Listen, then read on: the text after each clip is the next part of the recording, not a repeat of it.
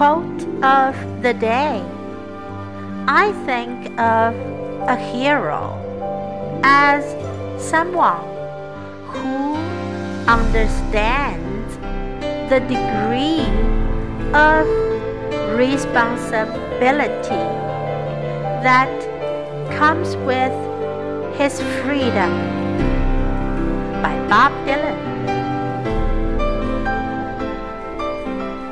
Think of a hero as someone who understands the degree of responsibility that comes with his freedom. Word of the day responsibility. Responsibility.